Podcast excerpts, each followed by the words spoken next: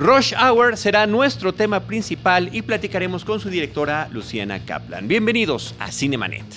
El cine se ve, pero también se escucha. Cinemanet. Con Carlos del Río, Enrique Figueroa, María Ramírez, Diana Gómez y Roberto Ortiz. Cine, cine, cine y más cine. Bienvenidos. Cinemanet. Arroba Cinemanet en Twitter, facebook.com diagonal Cinemanet, Cinemanet 1 en Instagram y Cinemanet 1 en YouTube son nuestras redes sociales. Yo soy Carlos del Río, les doy la más cordial bienvenida, lo hago a nombre de Paulina Villavicencio, nuestra productora general, de Uriel Valdés, nuestro productor, y con saludos de todo el equipo Cinemanet, María, Diana, Roberto Ortiz y Enrique Figueroa Anaya. Y me da muchísimo gusto darle eh, la bienvenida de regreso a los micrófonos de Cinemanet a Luciana Kaplan. ¿Cómo estás, Luciana? Bienvenida. Muy bien, muchas gracias. Contenta de estar aquí otra vez. Muchísimas gracias. Eh, digo los micrófonos porque la sede ha cambiado a lo largo de los años. No nos acordamos en dónde estábamos eh, grabando en aquella ocasión, pero bueno, en el episodio número 569, que todavía está disponible y que siempre queda ahí como un referente para nuestros amigos cinéfilos y también para amigos directores. Eh, hablamos de la revolución de los alcatraces, de esta película sobre Eufrosina Cruz. Y ahora regresas con una película filmada en tres países, tomando diferentes personajes eh, de Estambul, de la Ciudad de México, de la Ciudad de Los Ángeles. Eh, el tema en común, porque vamos alternando entre sus historias, es el tema de los traslados, el tema del tráfico, el tema de las distancias del domicilio a los lugares de trabajo y todas las implicaciones que hay en la vida familiar de estos personajes, donde descubrimos que es un tema universal. Eh, pero platícanos primero ¿Cómo es que eliges este tema? ¿Qué es lo que te... Eh, ¿Cómo nace la historia, pues? Pues bueno, yo creo que es que como habitante de una gran ciudad, creo que, todos vivimos esto, ¿no? O sea, la cantidad de horas perdidas que pasamos solo para ir de un lugar a otro, en este caso, para ir al, al trabajo, ¿no? O sea, como de manera cotidiana, pues creo que hay como muchísimo desgaste. Pero la verdad es que, o sea, la historia se me ocurrió porque había una mujer que cuidaba a mi hija cuando, cuando era chica y que vivía en Milpalta y tardaba tres horas de ida y tres horas de regreso para ir a mi casa a trabajar. Entonces ella pasaba seis horas en el transporte solo para ir a trabajar. Entonces de repente, y, o sea, me contaba la cantidad de cosas que le pasaban, que la asaltaban, que, o sea, que el metro se quedaba parado dos horas, ¿no? Que, o sea, le pasaban como muchas cosas. Entonces, un poco como, que mi reflexión con ella era, es que esta mujer pasa más tiempo en el transporte que en mi casa. ¿Cómo puede ser? Es una cosa absurda. No es... y no es un caso aislado. No, no, es como que la primera vez que yo escuchaba eso, pues es que hay que hacer una película sobre esto, porque realmente estamos perdiendo horas preciadas solamente por una cosa tan cotidiana como movernos para ir a trabajar. ¿no? Entonces así empezó un poco como esta semillita de la historia. Pero la verdad es que no quería hacer una película sobre la Ciudad de México. Es que si hago una película que solamente pasa en el DF con este tema, pues, o sea, lo que voy a estar diciendo es que es, es como terrible vivir en esta ciudad. Y yo lo que quería decir es que todos los habitantes de las grandes ciudades, como que de alguna manera, pues, tenemos que padecer este fenómeno, ¿no? Y es algo que yo siento como que no se habla al respecto. Se habla del, o sea, del tráfico, de los problemas de transporte, pero la cantidad de horas que pasamos en estos lugares y que deberíamos estar pasando este, pues, con nuestros familiares, en nuestros trabajos inclusive, o haciendo algo que nos gusta, este, pues es una gran pérdida de tiempo, ¿no? ¿Y por qué? ¿Por qué? ¿no? Eh, ¿Y cómo decides? Bueno, integras, claro, Ciudad de México, que es la que vives, pero ¿cómo decides Los Ángeles y, Estambul? Sí, esa es una investigación que hice durante durante varios meses en la cual eh, en las listas que vi cuáles eran las ciudades más congestionadas del mundo y dónde la gente pasaba más tiempo en el transporte, pues siempre aparecía la Ciudad de México, Bangkok, Estambul y siempre se estaba peleando como entre la Ciudad de México y Estambul. Entonces, o, sea, me pareció interesante una ciudad que es como tan diferente a la Ciudad de México, ¿no? que por un lado es como muy cosmopolita, pero también es como muy tradicional tiene todo este tema del Islam, ¿no? Y de la mujer que está tratando como de salir a trabajar por primera vez. Entonces me pareció que era interesante mostrar una ciudad que no aparece tanto en este tipo de temas, ¿no? Uno piensa como en Bombay, a lo mejor en Bangkok, en el Cairo, ¿no? Como que, que, que podría parecer que son como ciudades emblemáticas del tráfico. Entonces me pareció interesante meterme a Estambul. Y por otro lado, lo que pensaba es que no solo es en el transporte público, era importante tener un personaje que viajara en automóvil, ¿no? Entonces es, es por eso que se me ocurrió la ciudad de Los Ángeles, que también es un poco como, como la reina del De Estados Unidos sí, ¿no? ¿Verdad? Eh, definitivamente. Sí, es donde la gente más tiempo pasa en el auto para ir a trabajar, porque como es, son como lugares como, como muy extendidos, ¿no? O sea, viven en Los Ángeles, pero también hay mucha gente que trabaja en Orange County o, o que vive en Orange County y trabaja en Los Ángeles, entonces hay unas largas distancias, ¿no? Que se tienen que mover y pasa un poco este, lo mismo que aquí, ¿no? Que la gente está seis horas en un auto, lo cual es terrible. Ahora me queda, me queda la impresión también por ahí que es una de las ciudades más contaminadas, en el caso de Los Ángeles, ¿no? Por lo mismo, por el tema de, tantos automóviles. Sí, no tanto como Estados Unidos. ¿Mande? Sí, no tanto como esta, ¿no? Pero... Sí, no, pero de, Estados Unidos creo que... Pero lo que pasa en Los Ángeles también es que no hay transporte público, ¿no? Esa es otra cosa que me parece como muy grave, que es, o sea, que es muy distinta a la Ciudad de México, donde, o sea, finalmente sí, sí hay transporte público y hay una gran mayoría de la gente que lo usa, pero o sea, la ciudad de Los Ángeles, o sea, si no tienes coche, no te puedes mover. No hay manera. Oye, fíjate que me llama la atención eh, que ciertos directores contemporáneos de cine mexicano están presentando temas universales y están eh, documentales y están visitando diferentes ciudades y diferentes países para hacerlo, ¿no? Eh, uno de ellos es Lorenzo Hagerman con Aquí Sigo, que es productor de tu película. es Carlos Hagerman. Ah, pero eh, Lorenzo, Lorenzo fotografía, ¿verdad? Tiene, tiene una, sí. unas tomas hizo. Claro, claro, claro. Sí, Carlos Hagerman, perdón. Pero bueno, Lorenzo Hagerman, que es su hermano, este, hizo esta película de Aquí Sigo, ¿no? Sobre la tercera edad y hasta qué edad está viviendo la gente y cómo lo viven en diferentes países.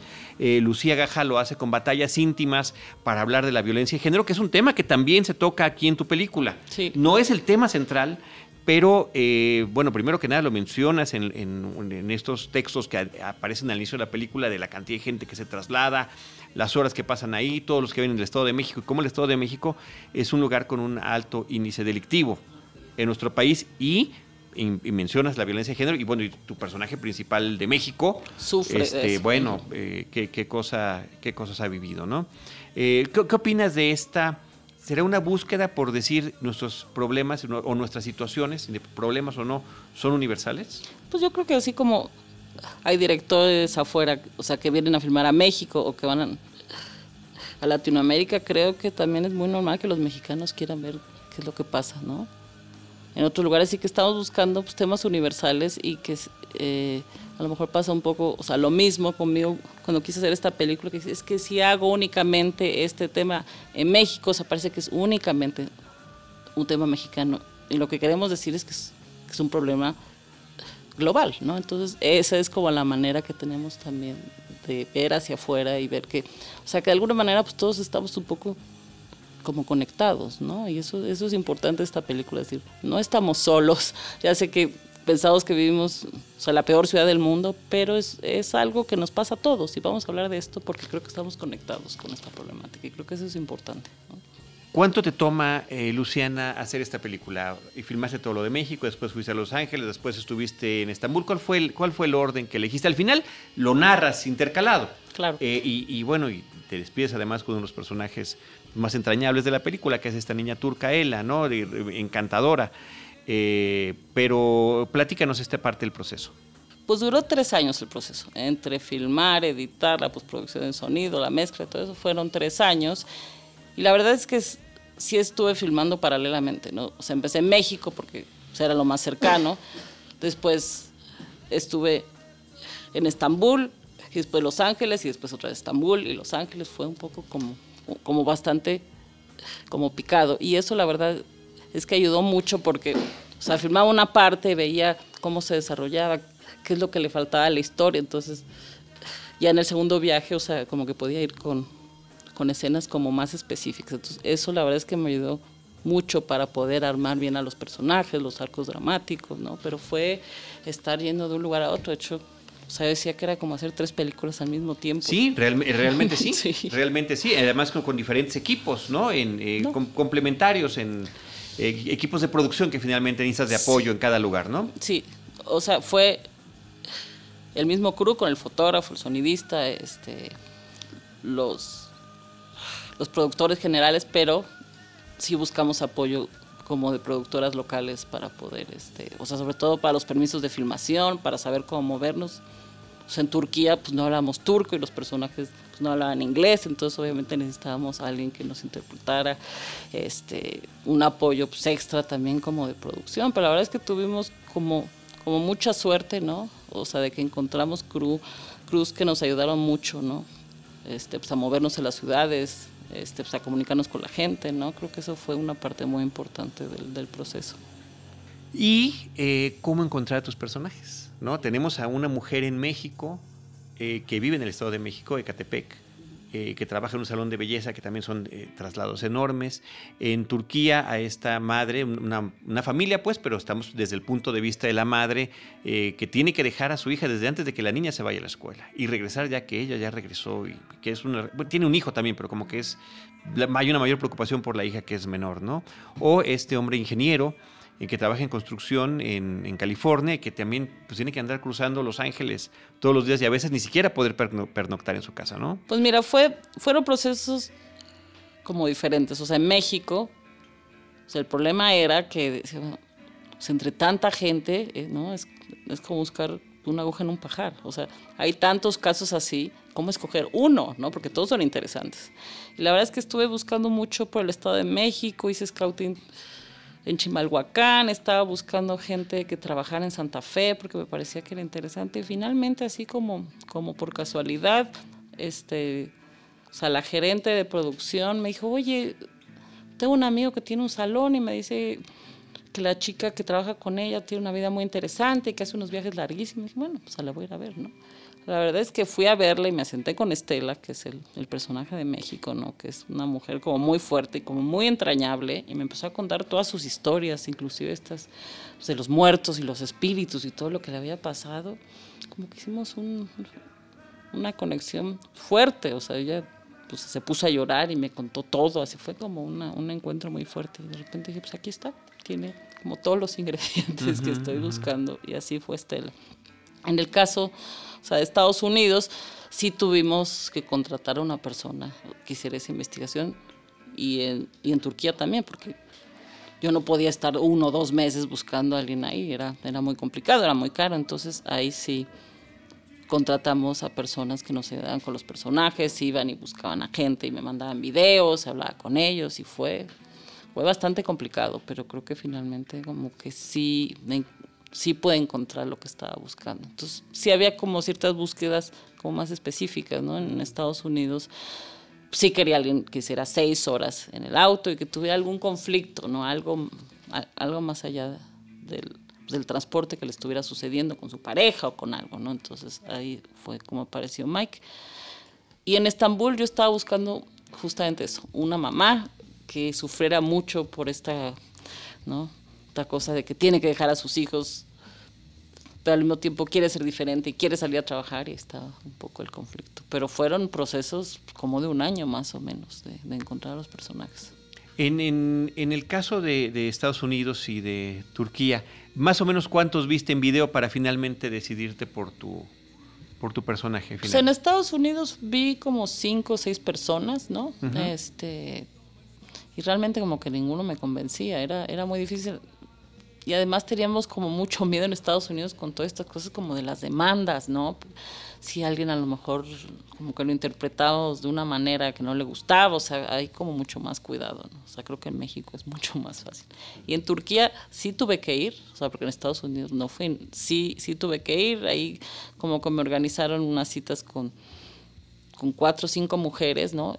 Y, el último día, hacia la última mujer que vi, que yo estaba desesperada porque necesitaba salir de Turquía con un personaje, y la última mujer que vi fue como perfecto, y realmente como que respiré, pero fue una búsqueda bastante estresante.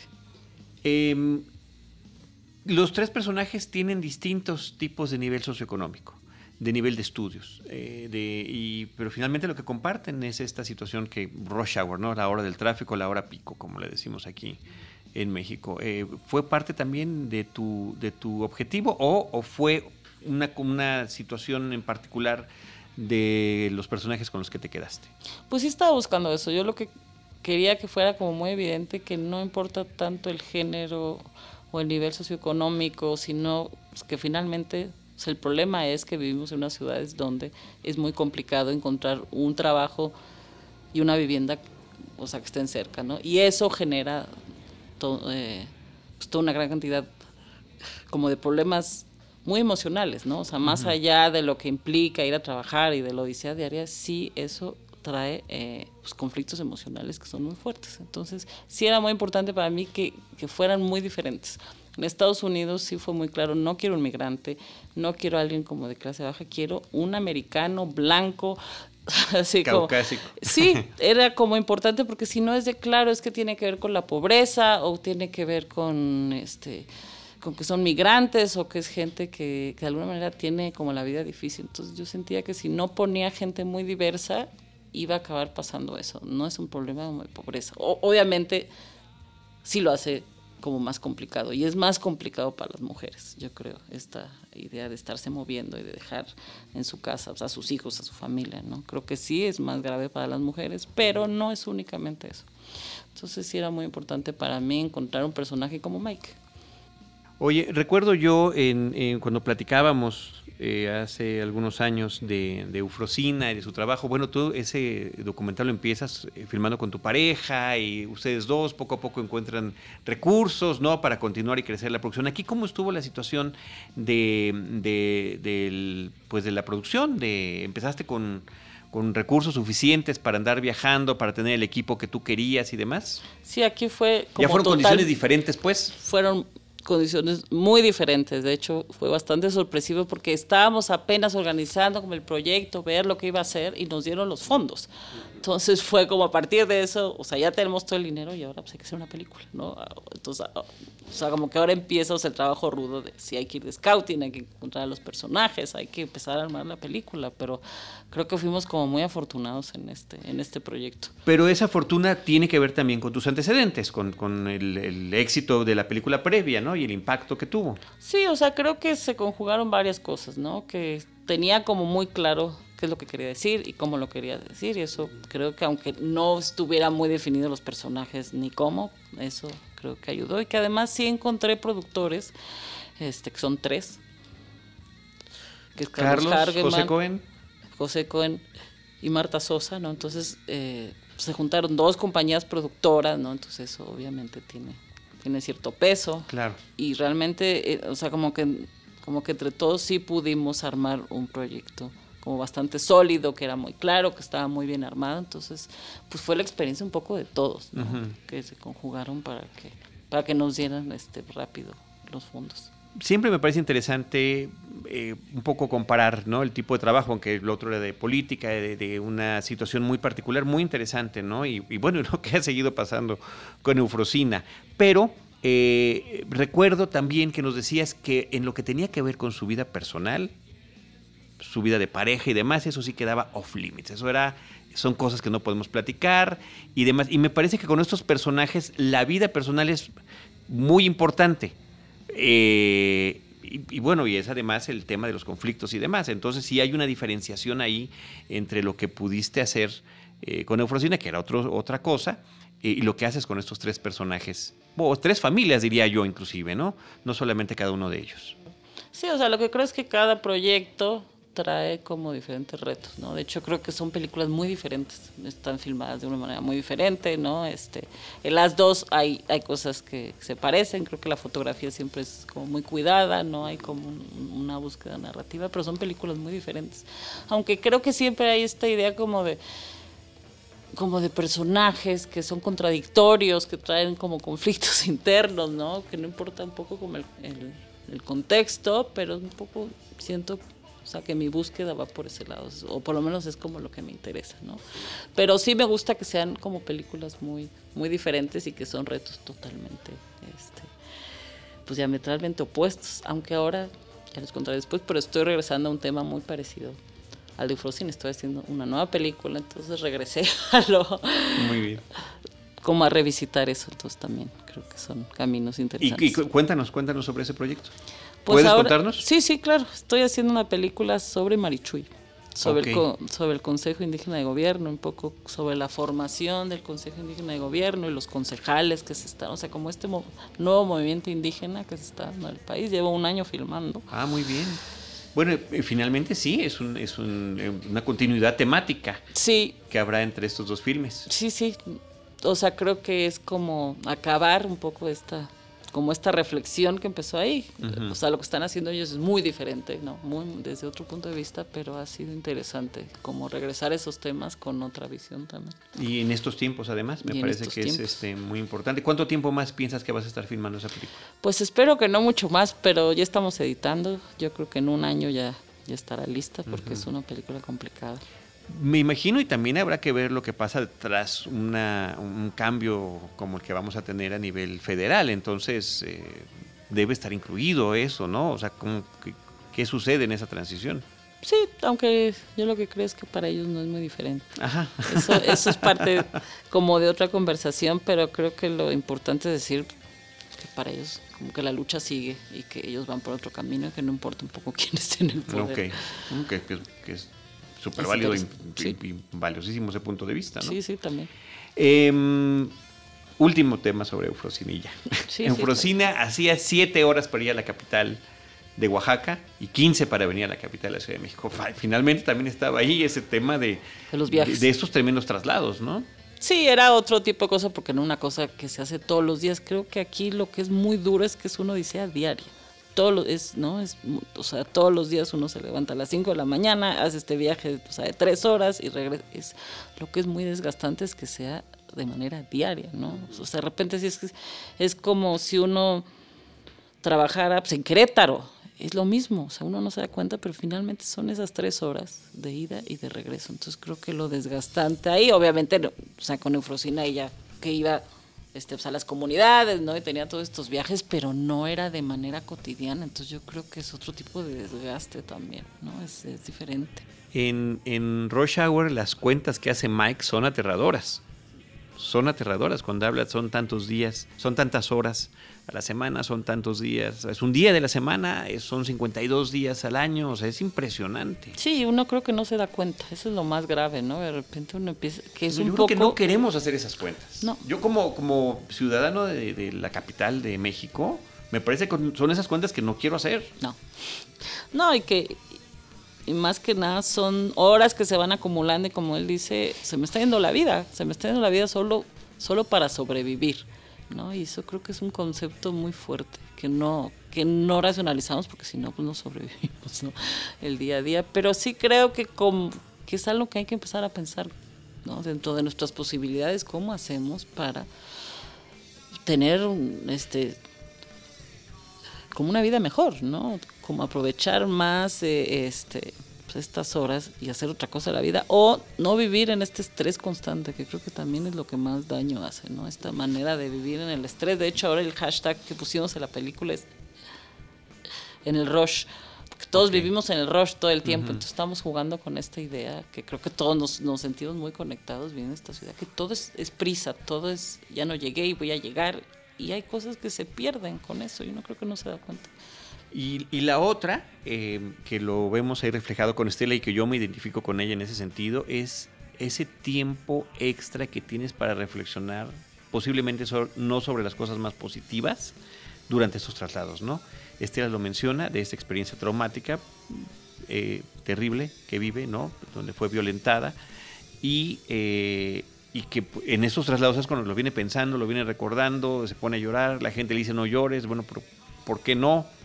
Es, tremendo, ¿no?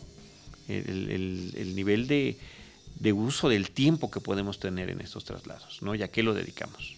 Sí, no es algo que yo creo que nos invita justamente pues, a reflexionar, ¿no? En qué estamos gastando nuestras horas, ¿no? Y bueno, obviamente, eh, o sea, la Ciudad de México, uno se mete al metro y ve las condiciones en, los, en las cuales viajamos y la verdad es que también, más allá del tiempo, son las condiciones, ¿no? Es decir, ¿cómo puede ser que vivamos dentro de un sauna. ¿no? Eso es un, yo siento que es una manera muy violenta ¿no? de, pues, de vivir. ¿no? Es una es, esta manera de que se permite eh, que haya tanta gente en el metro es muy violento y eso creo que se refleja en el comportamiento de la gente y es algo que tampoco siento que está en el radar. Sí, en el, aquí estamos a unas cuadras de insurgentes y el Metrobús también es una cosa muy similar. Hay que entrar como sardina, ¿no? Tanto al metro como al Metrobús. Eh, hablabas de la fotografía, del cuidado que has tenido en ambas películas. Y aquí también, además de destacar este tipo de detalles que hay por todos lados, ¿no? El espejo retrovisor, eh, las ventanas, en fin, una serie de detalles que vemos ahí de, de los entornos de tus personajes. Están también algunas tomas aéreas. Eh, platícanos sobre eso, porque algunas sentí que pudo haber un poquito más, pero no sé qué tantas posibilidades había, ¿no? Porque las hay en los, en los tres, en las tres ciudades. Sí, o sea, como que había esa posibilidad de, de tener tomas aéreas y, no son drones, son es un helicóptero con un aparato que se llama Cineflex, con un zoom increíble, o sea, había como esa posibilidad, ¿no? O sea, por parte de uno de los productores tenía un deal con alguien que hacía esas tomas, que es, que es buenísimo, ¿no? Entonces, sí había esa posibilidad, pero yo no quería que se volviera una película a la cual esas tomas no le pertenecen, ¿no? Porque también yo sí creo mucho en el estilo de una película, es una cosa muy íntima, ¿no? Y de repente hacer unas tomas grandilocuentes en la ciudad, yo sentía que no le quedaba para nada. Dije, ok, vamos a hacer eso, pero si seguimos a los personajes.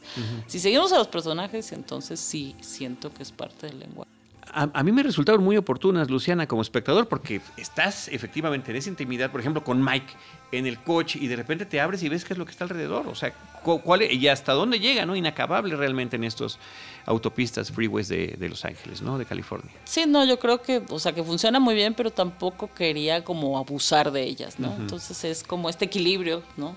Que uno está buscando entre que las cosas funcionen, pero no como engolosinarse. Creo que las tomas finales donde se ve a Mike, ¿no? Y que ves esta pues, enormidad, ¿no? O ves a Estela o saliendo en Ecatepec y ves todo lo que es Ecatepec, no hay manera de verlo de, otra forma. Entonces creo que están en su punto justo. Digo, es cuestión de gustos. Algunos igual les parece que es mucho, otros es poco, otros sí me han dicho como que no le pertenece a la película, o sea, hay de todos tipos de...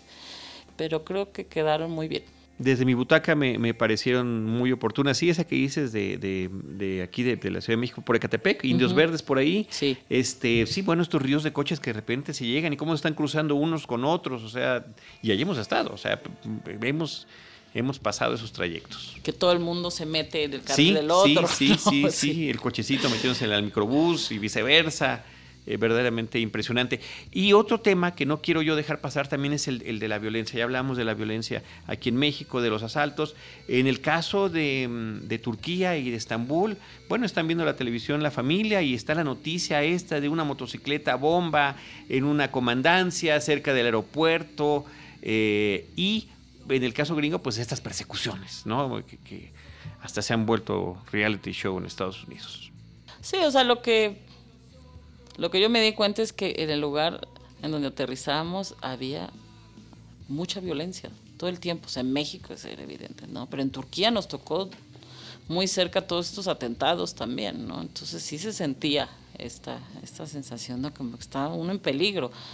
Y en Los Ángeles también, todo lo de este, que hubo un montón eh, como de matanzas, ¿no? Este, de San Bernardino, y que, o sea, sí pasaron como varias cosas, entonces yo tenía esta sensación de que estábamos todos un poco bajo ataque, pero tampoco quería que como empezar a meter cosas justamente que se vieran como muy a propósito. Dije, bueno, ¿cómo metemos esta violencia, que es una violencia como extra? O sea, además de lo que está pasando, además hay que lidiar con la violencia de la Ciudad de México. Es muy evidente porque Catepec es creo que la capital del feminicidio hoy en día, ¿no? Era más fácil. Y en Estambul, o sea, tampoco quería meter como cosas que no les estuvieran pasando a ellos, porque hay mucha violencia de género ahí, está muy tremenda, y de hecho hay un poco ahí en la película, pero no lo estaban viviendo ellos directamente, era difícil meterlo. Entonces dije, bueno, a través de las noticias, no es algo que está ahí, ¿no? Y Los Ángeles también, o sea, creo que finalmente esta cosa de que cualquier persona tiene un arma, sale y mata un montón de gente, pues está ahí presente, ¿no? Entonces era una manera de decir, además de la violencia que vivimos todos los días en el transporte, pues vivimos en un mundo muy violento, ¿no? que está presente todo el tiempo. Muy bien, Luciana. Pues no sé si tengas algo más que compartirle al público cinéfilo de Cinemanet sobre este proyecto que estrena el 12 de octubre. Eh, ¿Dónde lo pueden ver? ¿Hay algún portal? Eh, ya nos mencionaste el hashtag en el Rush. Tu red social si usas en el Twitter, no lo sé. Sí, tenemos una página en Facebook que se llama Rush Hour Documental. Y ahí estamos todo el tiempo este, posteando como cosas de la campaña. Hemos hecho una campaña visual que está muy interesante, que juega ¿no? Con esta idea de los habitantes de la Ciudad de México. O sea, que salimos a la noche y regresamos a la noche, que estamos más tiempo en el transporte que en la casa, ¿no? Hay como todo un, juego visual y que está muy interesante. Y pues más que nada, pues invitarlos a que vayan a las salas de cine, es muy importante. Sobre todo el primer fin de semana vamos a estar en salas comerciales, en Cinépolis, en Cinemex, en la Cineteca, y la segunda semana eh, empieza a haber otros circuitos de la Cineteca. Este, y creo que es una película como muy urgente para los habitantes de esta ciudad, para que nos veamos reflejados y también veamos que no estamos solos, que esta misma realidad, este, pues de alguna manera también se vive en otros países y que hay que hacer algo para cambiarla ya sea a nivel este, local o personal, pero también hay que empezar a exigir como mejores transportes, mejores viviendas. Creo que hay un tema social ahí que hay que empezar a discutir. Muy bien. ¿Sabes en qué ciudades eh, se va a estrenar? Sí, en, el momento, eh, este, por el momento va a estar en Monterrey, en Guadalajara, en Metepec, en Querétaro, en, en Saltillo, Coahuila y, este, y en Mérida y en Cancún. Muy bien. Y espero que ya la segunda semana se empiecen a sumar otras. Estupendo. ¿Y tú usas alguna red social en particular? Pues me pueden buscar por, por Luciana Kaplan, con K. Y ahí también hay... ¿En Twitter? Eh, no, en... Bueno, sí. En Twitter y en Facebook. Estupendo. Muy bien. Pues ahí está. Eh, muchísimas gracias, Luciana. Eh, muchas felicidades por este proyecto. Y eh, pues recordarle al público, encontrarán situaciones con las que nos vamos a poder identificar, encontrarán situaciones de vida entrañables de cada uno de los personajes que aparecen allí. Yo mencionaba a él, a la niña y la relación con su madre en particular. Como padre, me parece que de repente uno los, las puede vivir un poquito más, ¿no? Esa llamada telefónica cuando ella le dice que se que se lastimó la rodilla, que se cayó en la escuela y estamos escuchando la... No entendemos nada de turco, pero nada más de ver su expresión, la forma en la que mueve la boca y nos imaginamos cómo está la mamá. Y que después hay, hay una escena de seguimiento cuando la mamá llega y lo primero que es agacharse para ver cómo está la rodilla de su hija. Bueno, me parece que son situaciones eh, entrañables que estás presentando en tu, en tu película y en estas historias. Sí, y más que nada decirles que no es una película sobre el tráfico, que no se van a aburrir, que son historias o sea, sobre personas que los van a hacer reflexionar y emocionarse y divertirse también, ¿no? Es importante decir eso. Muy bien. Bueno, pues yo nada más recordar también el episodio 569. Eh, con Luciana Kaplan, eh, La Revolución de los Alcatraces, de la producción. José Cohen estuvo con nosotros en, con H2OMX en el episodio 657, Carlos Hagerman en numerosas ocasiones, este, Juan Juan Carlos Rulfo solo, en fin, es, es un amigo de este programa también. Y bueno, yo mencionaba eh, la de Lorenzo Hagerman, aquí sigo, episodio 849, Batallas íntimas de Lucía Gajá, episodio 869. Hagamos nuestros propios ciclos de cine mexicano con toda esta oferta que tenemos en el cine contemporáneo y, y muy en particular en estos casos, ¿no? Con el cine documental. Luciana, muchas gracias. Ustedes. Muchas gracias por invitarme. Yo les recuerdo nuestra página de internet, nuestro portal. Nos escuchamos en iTunes, también nos escuchamos en cinemanet.com.mx. En cualquiera de esos espacios, nosotros les estaremos esperando con cine, cine y más cine. Esto fue Cinemanet. Con Carlos del Río, Enrique Figueroa, María Ramírez, Diana Gómez y Roberto Ortiz. El cine se ve, pero también se escucha.